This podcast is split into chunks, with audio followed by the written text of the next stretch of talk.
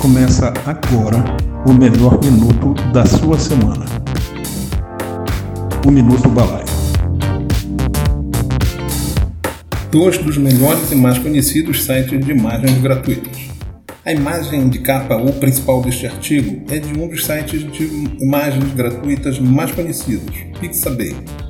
Mesmo com a enorme quantidade de sites que disponibilizam imagens free, ainda assim, por algum motivo, Muitos outros editores continuam a lançar fotografias baratas para servir como uma representação de sua marca.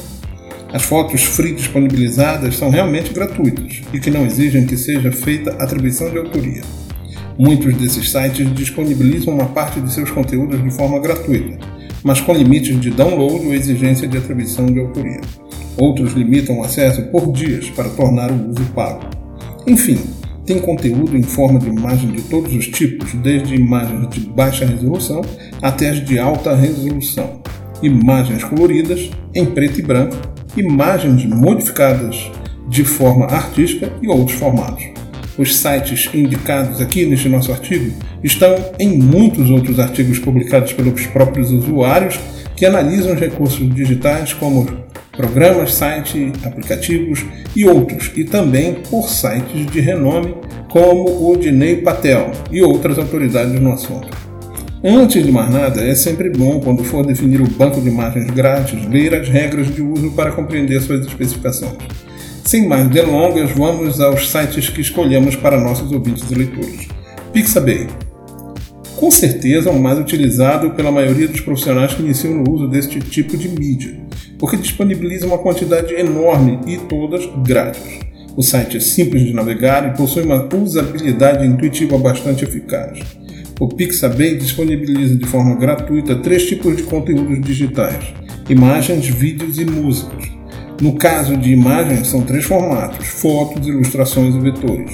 Uma outra coisa interessante do Pixabay é que tem uma página de estatística de colaboradores do Pixabay, onde mostra a quantidade de imagens que o usuário colaborou, quantos downloads foram feitos, quantas curtidas e quantas favoritas. Visitantes no Pixabay, 27% falam inglês, 20% espanhol, 11% português, 7% alemão e 5% francês. Um dos mais conhecidos colaboradores é Hans Braxmeier, com mais de 23 mil imagens, 75 vídeos, foram mais de 16 milhões de downloads das imagens dele, mais de 172 mil curtidas, mais de 142 mil favoritadas, 18.416 comentários e 8.919 seguidores. Pexels. Este site repositório também disponibiliza imagens e vídeos de forma gratuita.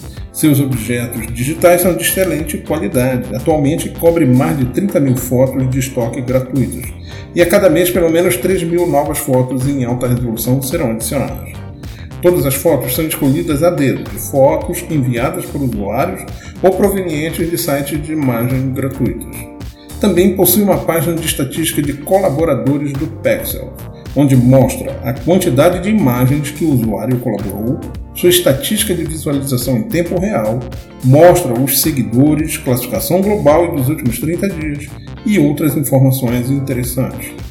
Um dos mais conhecidos colaboradores é Eberhard Grossgastiger, com 924 imagens, mais de 11 milhões de downloads das imagens dele, quase 2 bilhões de visualizações e contando.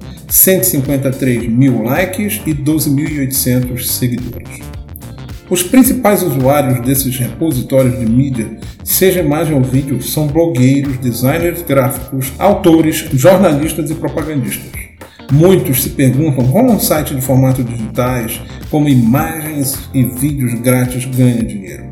A resposta é simples: ganham de duas maneiras através de doações ou através de receitas de afiliados com vínculos a outros sites pagos. Por que esse tipo de formato de conteúdo digital é tão demandado?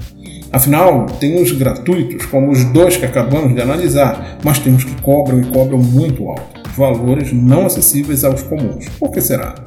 O recurso das imagens não serve apenas como elemento decorativo, mas sim como complemento importante para a interpretação e percepção do leitor, tornando mais fácil a memorização de conteúdos, uma vez que um conceito abstrato passa a estar associado a um elemento gráfico. O uso da imagem em peças de comunicação é algo bastante comum, obrigatório até, porque a imagem trabalha o emocional de quem a vê, imprime força, imprime lembrança.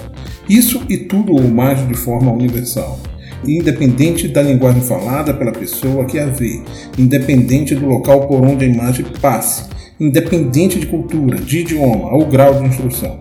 O recado que ela se propõe a transmitir será transmitido. Será que ainda tem gente que duvide do poder de síntese e representação de uma imagem?